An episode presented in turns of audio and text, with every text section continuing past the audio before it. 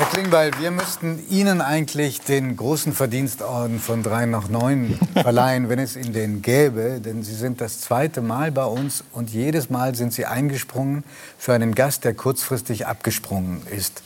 Ähm, einmal war es Andrea Nahles und heute Morgen hat wegen Fieber äh, Klaus-Maria Brandauer abgesagt. Und dann kam äh, eine SMS bei Ihnen an. Und es ist unglaublich nett, dass Sie heute hier sind bei uns. Vielen lieben Dank. Sehr gerne.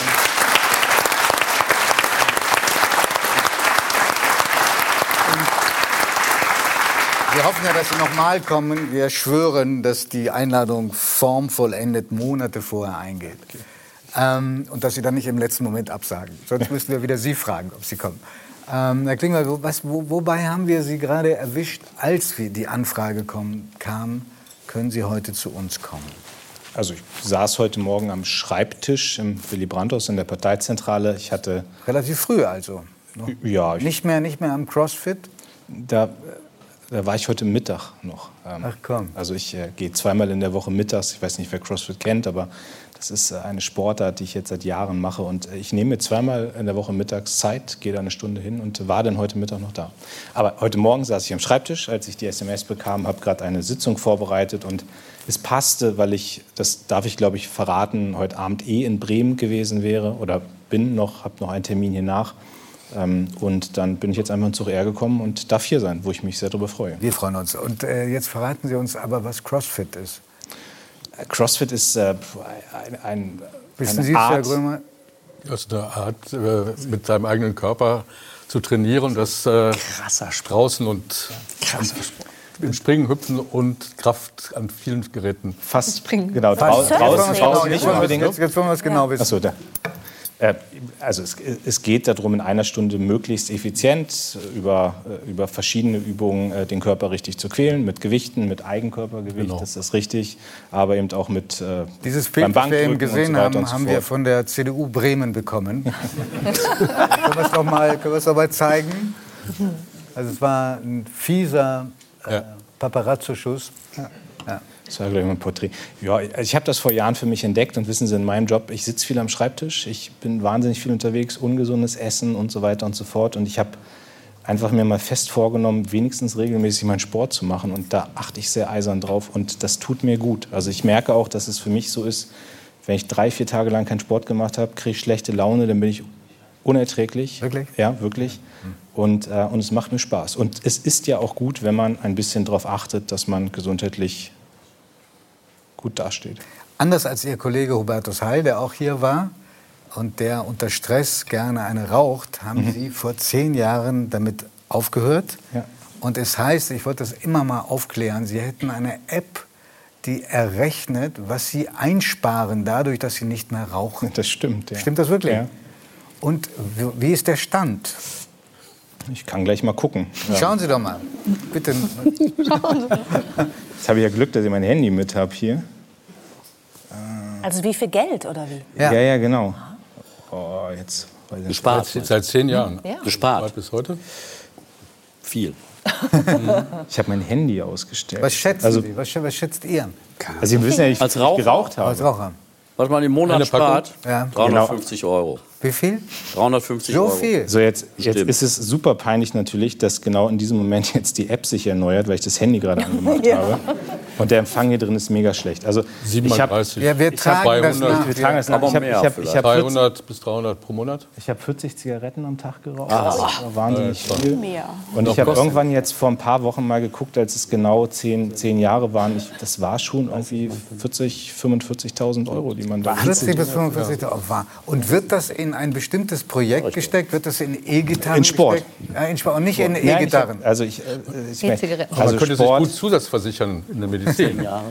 Nein, beim Sport, das kann ich sagen, ich, ich habe ich hab einen Trainer, mit dem ich das auch regelmäßig mache. Das gönne ich mir. Ich habe mir während der Pandemie ein Rennrad gekauft, also mit meiner Frau viel unterwegs mit dem Rennrad und das sind so die und jetzt haben wir gerade angefangen äh, mit äh, einer schönen neuen Sportart äh, mit Paddle Tennis. Ich weiß nicht, ob Sie Nein, das, noch nie gehört. Lauter, lauter neue ist, Sachen für mich. Ist ein, eine Sportart, die jetzt Markus äh, nickt Wissen. Überkommt. Er müsste es eigentlich wissen, weil Strand, die, die, die Ja, das ist so ein bisschen, sind diese, diese Holzschläger. Ja, äh, man genau. spielt es viel in Lateinamerika, aber es gibt jetzt die ersten Hallen noch in Berlin, in Hamburg. Ach, okay. Alle Wände. Ich kenne es vom Strand. Da genau. also Alle Wände auf dem Strand. Ja. Alles erlaubt. wahnsinnig Spaß. Ja. Und, äh, also ich stecke man mein Geld jetzt gerne in den Sport. und natürlich auch in die Musik. Sie haben es gesagt. Äh, Konzerte geht ja wieder, Gott sei Dank, Musik. Und, okay, ich und das ist wesentlich besser investiert als in Nikotin. In Nikotin, okay. Sofort Applaus. Man, ja man, könnte unheimlich gut, wirklich, ernsthaft, man könnte dieses Geld wirklich eine Krankenpflegezusatzversicherung oder sonst was machen, um sich selbst für die Zukunft zu wappnen. Das wäre wunderbar, wenn man das nutzen würde. Das wenige Geld, was erscheint, ist nachher sehr viel. Können wir, werden wir bestimmt gleich auch noch mal aufgreifen. Mir fallen also aber auch noch, noch schönere Dinge ein, in die man das reinstecken könnte. Das ja, das Geld. stimmt. also äh, ich, ich habe ja vorhin äh, mir erlaubt, Ellen zu fragen nach ihrem tätowierten Rücken. Und deshalb erlaube ich mir jetzt Ihnen auch die Frage zu stellen, ob es stimmt, dass Sie mal gepierst waren. Hm. Ja, wo? In der Augenbraue. In der, und, wie, und zwar als ich, ähm, also ich als Jugendlicher, als junger Erwachsener war ich gepierst. Ähm, es war eine spontane Aktion. Ich hatte irgendwo eine Zugverspätung in Hannover und dann dachte ich, ich Schauen Sie mal, auch von der CDU Bremen mit vielen Grüßen. Und dann dachte ich, oh. äh, ich nutze diese kurze Zeit, die ich am Bahnhof habe, habe mich piercen lassen. Und dann war das aber genau die Zeit, als ich das erste Mal in den Bundestag kam. Also äh, mit 25, ich äh, rückte in den Bundestag nach und dann dachte ich so, okay, jetzt kannst du es ja nicht rausmachen. Also das sieht ja so opportunistisch aus. Also meine erste Fraktionssitzung äh, nachgerückt, damals Franz Müntefering, Fraktionsvorsitzender, sagte, der Lars ist Juso und das sieht man ihm auch an. und dann... Schöner Müntefering. So, und dann äh, wurde die Bild aufmerksam, dann wurde Fokus, Tattoo, Piercing-Magazine. Ich konnte mich für Interviewanfragen nicht retten, aber niemand fragte diesen 25-jährigen Lars Klingbeil im Bundestag, was denkst du eigentlich zu Atomausstieg, Was ist dein Fachgebiet? So. Ja, ja. Und, es ging, und dann gab es diese vorgezogenen Neuwahlen. Also das heißt, ich bin Anfang 2005 im Bundestag nachgerückt, Ende 2005 war wieder vorbei, aber ich nahm dann das Piercing raus und habe gesagt, wenn ich noch mal Politik mache, dann will ich nie wieder über Äußerlichkeiten, über mein Alter, über sonst was reden, sondern ich möchte gerne Inhalte rüberbringen. Und äh, ja, das hat ganz gut geklappt. Damit. Und den Gefallen werde ich Ihnen jetzt auch tun, weil Sie haben ganz gute Überleitung jetzt. Ja, von ja. Danke für das Stichwort. Ähm, Sie haben ganz höflich gefragt zu Beginn der Sendung, ob Sie Ihr Handy auf den Tisch legen können. Das kommt sehr selten vor bei 3 nach 9. Gibt es eine besondere Nachricht, auf die Sie warten? Nee, äh, ich will es einfach nicht in der Tasche haben und eigentlich drücke ich es immer irgendwie noch vorher in die Hand. Und da ich sehr pünktlich hier ankam, habe ich es einfach vergessen. Okay. Und also ich warte auf gar nichts. Ist es nicht so, dass Sie gespannt sind, äh, was in Rammstein zustande gekommen ist äh, bei dem ersten großen wichtigen Einsatz des neuen Verteidigungsministers äh, Boris Pistorius? Das werde ich noch erfahren heute, was daraus gekommen ist. Aber ich hätte jetzt nicht in der Sendung aufs Handy geguckt, das wäre unhöflich. Ich weiß es aber. Ja? Ja. Wissen Sie es wirklich nicht? Ich habe die Presse, also die Pressekonferenz von Austin fing an, als ich hier ins Studio rein. Also, ja, also es ist vereinbart worden, dass es mehr Waffen gibt, aber noch keine Leoparden. Dass es Meinungsverschiedenheiten gibt. Das hat äh, Meinungsverschiedenheit heißt übersetzt, man wird sich überhaupt nicht einig im Moment. Richtig? Ist das die Übersetzung? Dass es unterschiedliche Standpunkte gibt, ist eine höfliche Umschreibung. Ich wäre jetzt im Spekulativen, aber ich äh, war die letzten Tage schon ersichtlich, dass man sich nicht überall einig ist. Hm. Und ähm, sind Sie wirklich gefragt worden, ob Sie diesen Job übernehmen würden? Oder war das eine reine Spekulation von, äh, in den Medien? Oh ja. Sie meinen Verteidigungsminister? Ja. Also erstmal muss ich da nicht gefragt werden, weil ich mit Olaf Scholz und Saskia Esken und Rolf Mütze nicht derjenige bin, der entscheidet, wer das wird. Also deswegen, ich war in jeder Runde mit dabei, in der darüber geredet wurde, wer das wird. Und wir haben dann gemeinsam ähm, uns festgelegt, dass wir gerne wollen, dass Boris Pistorius das machte. Den haben wir dann gefragt. Das hat der Bundeskanzler getan. Der hat Ja gesagt. Und darüber bin ich sehr zufrieden und glücklich. Und sagen wir mal, wenn Pistorius Nein gesagt hätte und etliche andere auch, hätte Sie das gereizt? Hätten Sie sich das zugetraut? Ah. Ich bin ein politischer Mensch und ich wer mich kennt, weiß, dass das Thema der Verteidigungs- und Sicherheitspolitik mich total umtreibt. Also ich komme aus einer Soldatenfamilie, mein Heimatort ist gar nicht weit weg von Bremen, Munster, der größte Heeresstandort. Riesiger Selbst habe nicht ja. gedient, aber ich bin mit der Bundeswehr groß geworden. Ich habe Sicherheitspolitik studiert und bin jetzt seit zwölf Jahren Mitglied im Verteidigungsausschuss und das Wohle der Bundeswehr liegt mir sehr, sehr nah. Aber wissen Sie, ich bin seit einem Jahr jetzt Parteivorsitzender und das ist ein Job, der eine wahnsinnig hohe Verantwortung hat. Ich bin damit äh, jemand, der in den Koalitionsausschüssen an führender Stelle mit dabei ist und auch in dieser Regierung gibt es ja nach wie vor wahnsinnig viel zu tun. Und ich wusste immer, derjenige, der das jetzt macht, der muss zu 100 Prozent diesen Job als Verteidigungsminister machen. Wir haben 100 Milliarden Sondervermögen, wir haben eine Kriegssituation, die Truppe braucht Aufmerksamkeit und deswegen war immer klar, der, der das macht, der kann nur das machen. Und für mich war sehr ausgeschlossen, dass ich das Amt des Parteivorsitzenden jetzt nach einem Jahr niederlege. Und deswegen kam ich da gar nicht in Frage. Warum war das ausgeschlossen? Weil Müntefering recht hat, dass es der schönste Job ist, neben äh, dem Papstsein?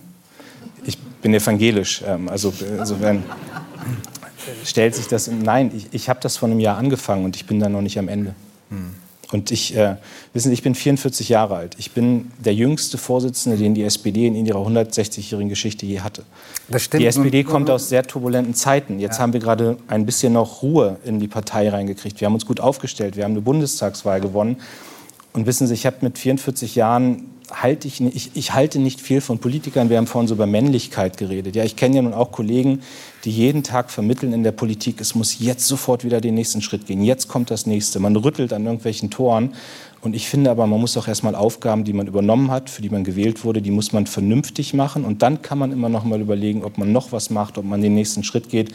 Aber da, wo ich jetzt bin, da mache ich, glaube ich, meinen Job gar nicht so schlecht und den möchte ich noch ein bisschen weitermachen und freue mich, und das ist ja das Entscheidende, dass wir jemanden sehr, sehr guten für das Amt des Verteidigungsministers gefunden haben. Wobei Sie. Ähm, bitte? Äh,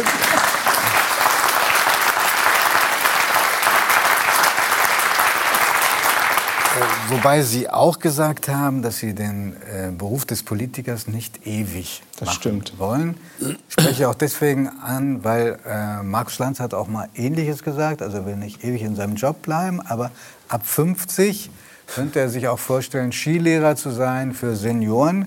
Das hat er dann auch noch mal, als er darauf angesprochen wurde, verschoben auf 60. Ja, weil ja 60 das neue 50 ist. Genau, genau. Das kann ich nur bestätigen. Und, und was wäre denn bei Ihnen eine Vorstellung Also wenn es Bundesverteidigungsminister ich, ich nicht ist. Die, die, Geschichte kurz einordnen. Ich habe in der 11. Klasse ein Praktikum im Landtag gemacht und da musste man dann so nach zwei Wochen so einen Bericht anfertigen. Und den habe ich dann irgendwann mal wiedergefunden, diesen Bericht. Und da stand drin, mir ist der Job des Politikers zu anstrengend. ähm, und das war, das war nur Landtag, ja, um das mal zu sagen. Jetzt äh, macht man auf Bundesebene ist natürlich Hardcore und gerade dieses erste Jahr als Parteivorsitzender.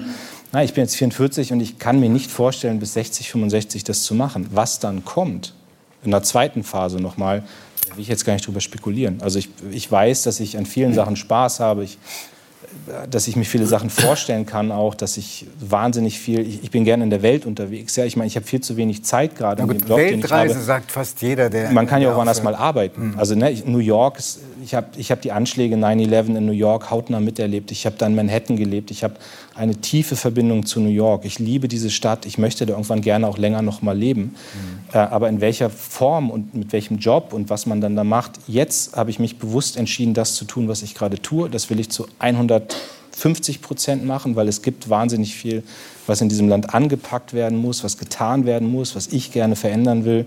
Und dann kommt irgendwann die Phase danach und da denke ich dann drüber nach, aber nicht jetzt. Ich glaube, dass jeder von uns unter der Bettdecke auch eine Vorstellung hat, was ihm mal Spaß machen würde. Aber ich Profifußballer wird nicht mehr gehen und verstehe. Rockstar ist auch vorbei. Doch, das Rockstar ist, geht noch, ja, das ist ja alterslos. Ist, äh, die, der Zug ist abgefahren und irgendwas wird sich finden. Lieblings-Rockstar älteren Datums? Kann ich hab, also ich habe wahnsinnig viele, die ich sehr gerne mag und sehr gerne höre. Mittlerweile viel deutschen Hip-Hop. Casper ist äh, einer meiner Lieblingskünstler und an, an, an wirklichen Rockbands äh, Rage Against the Machine, die ich äh, leider jetzt äh, wieder die Tour abgesagt hier in Deutschland und Europa, aber ich hoffe, ich schaffe es irgendwann nochmal. Wow, das ist ein, etwas für Insider. 90 Prozent der, der 3 nach 9. das, das kann sein. Ich kenne es nicht, aber Respekt. Ähm, weil Sie gesagt haben, Ihr Herz gehört im Moment der Politik. Mhm. Erlauben Sie mir bitte noch eine politische Frage.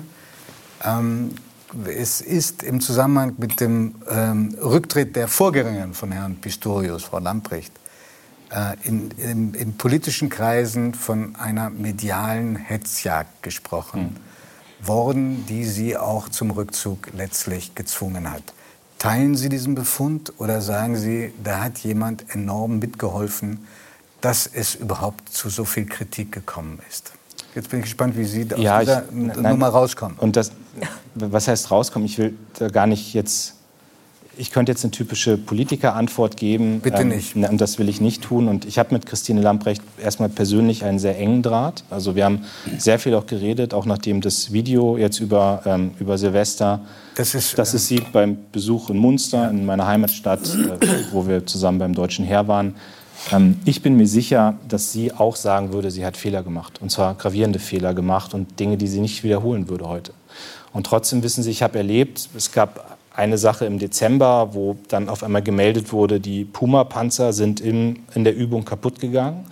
Dann hat sie das gestoppt, was ich richtig finde, weil sie eine Verantwortung auch dafür trägt. Wir hatten gerade Zusagen innerhalb der NATO gemacht, dann ist sie dafür kritisiert worden, dass sie das gestoppt hat dass sie jetzt noch mal eingefordert hat in kürzester Zeit, dass aufgeklärt werden muss, warum gehen die Dinger massenhaft kaputt. Dann kam raus, es waren auch Fehler mit, die in der Übung selbst gemacht wurden. Dann ist sie wieder kritisiert worden, weil sie es gestoppt hat. Und ich habe schon erlebt, dass da an einigen inhaltlichen Stellen ein Zirkel war, wo sie fast gar nichts mehr richtig machen konnte und man sehr hart über sie geurteilt hat. Und ich viele dieser Urteile wirklich drüber fand. Sie waren unfair. Aber nochmal, ich glaube, das würde Frau Lamprecht auch unterschreiben, sie hat Fehler gemacht und sie würde vieles nicht wiederholen. Am Ende habe ich viel mit ihr darüber geredet, auch als sie mir gesagt hat, sie will zurücktreten. Ähm, ich, mir fiel auch das sozusagen sehr, es war dann für mich sehr klar, dass es für sie auch besser ist, wenn sie diesen Schritt jetzt macht, weil ich auch nicht mehr glaube, sie wäre aus dieser Bewertung, die ja da war, wäre sie rausgekommen. Und deswegen war es richtig, dass sie den Cut gemacht hat. Und für uns war wichtig, dass wir jetzt eben ein, eine starke Person finden, die das Ministerium noch führt. Und ich finde, die ersten Tage von Pistorius zeigen, der hat richtig Bock, der will und der findet auch die richtige toll, Sprache. Wie viele, wie viele Namen er sich schon angeeignet hat. Der kennt Waffensysteme runterrasseln. Ich, das muss, ich da find, das muss man immer gar nicht. Über jeden Buchstaben. Wissen ja? Sie, für mich war wirklich der beste Verteidigungsminister, den ich erlebt habe, jetzt in meiner politischen Zeit, war Peter Struck. Hm. Peter Struck. Der hat übrigens nichts mit der Bundeswehr zu tun gehabt. Das, weil unsere Freiheit sagt, wird am Hindukusch verteidigt. Ja, aber der hat, ich habe das erlebt, der hat etwas geschafft. Der ist zu den einfachen Soldaten, zu den Mannschaften gegangen und der hat mit denen geredet und der hat die gesehen und der hat wahrgenommen, was die bewegt. Und überlegen Sie sich mal, was gerade in dieser Zeit passiert. Ja, wir haben die Bundeswehr als Gesellschaft ja immer die letzten Jahre so ein bisschen links liegen lassen. Wir waren ja eigentlich ganz froh, wenn wir mit der Bundeswehr nichts zu tun hatten. So, jetzt ist aber mal Krieg. Und wenn ich mit Soldaten rede, dann beschäftigt die das. Dann sagen die auf einmal, reden die im Freundeskreis alle, die wollen wissen, was passiert denn in der Ukraine? Kann das hier nach Deutschland kommen? Was so auf der, der ganze Soldatenberuf ändert sich auf einmal. Das öffentliche Ansehen. Gott sei Dank kriegen Soldaten jetzt wieder viel mehr Wertschätzung. So, aber das macht was. Und da brauchst du jemanden an der Spitze des Ministeriums, der deren Sprache spricht, der die Sorgen ernst nimmt, der sich darum kümmert. Und das, das, hat Peter Struck damals in der Ansprache geschafft und ich bin mir sicher, Pistorius wird genau in diese Fußstapfen rein. Klingbeil, ich würde noch tausend Fragen Ihnen gerne stellen, aber ich, ich habe hier so einen Knopf im Ohr hm. und da ist unsere Chefin drin und die sagt, dass ihr, Ihre Pressechefin äh, auf Kohlen sitzt, weil Sie müssen zum Empfang der Bremer SPD. Mhm bin sicher, dass das wäre der eigentliche Termin, für den ich heute hier Und ich bin sicher, das wird super lustig. Und ich äh, freue mich sehr. ich würde mich sehr freuen, wenn Sie wiederkommen würden, wir unser Gespräch fortsetzen können mit anständiger Vorlaufzeit, schriftlicher Einladung. Und bis dahin wäre es wunderbar, wenn wir einmal, wie ist das Ding? Paddeltennis? Paddle. Paddeltennis. Paddle. Paddle. Paddle-Tennis spielen würden. Ich habe immer noch nicht verstanden, was es ist, bin aber wahnsinnig. Es ist eine Mischung aus Squash, Badminton und Tennis. Oh Gott, ist das also kompliziert. Überall das Schwierigste und darunter machen Sie Sie es Sie schaffen darunter, darunter schaffen. machen Sie es nicht. Herzlichen wir, wir Dank, nehmen, wir nehmen langsam mit. Ja? Und noch eine Erklärung, ganz wichtig, eine, eine Erklärung noch. Weil äh, diese Sendung wird aufgezeichnet äh, um 18.30 Uhr und um 22 Uhr gesendet. Und das ist der einzige Grund, warum Herr Klingbeil noch nicht die neuesten Ergebnisse wusste, wie es da in Rammstein beim Treffen von Verteidigungsministern und hohen, ranghohen Militärs beredet worden ist. Ja? Danke. Bitte, Sie sind befreit. Vielen Dank. Ja?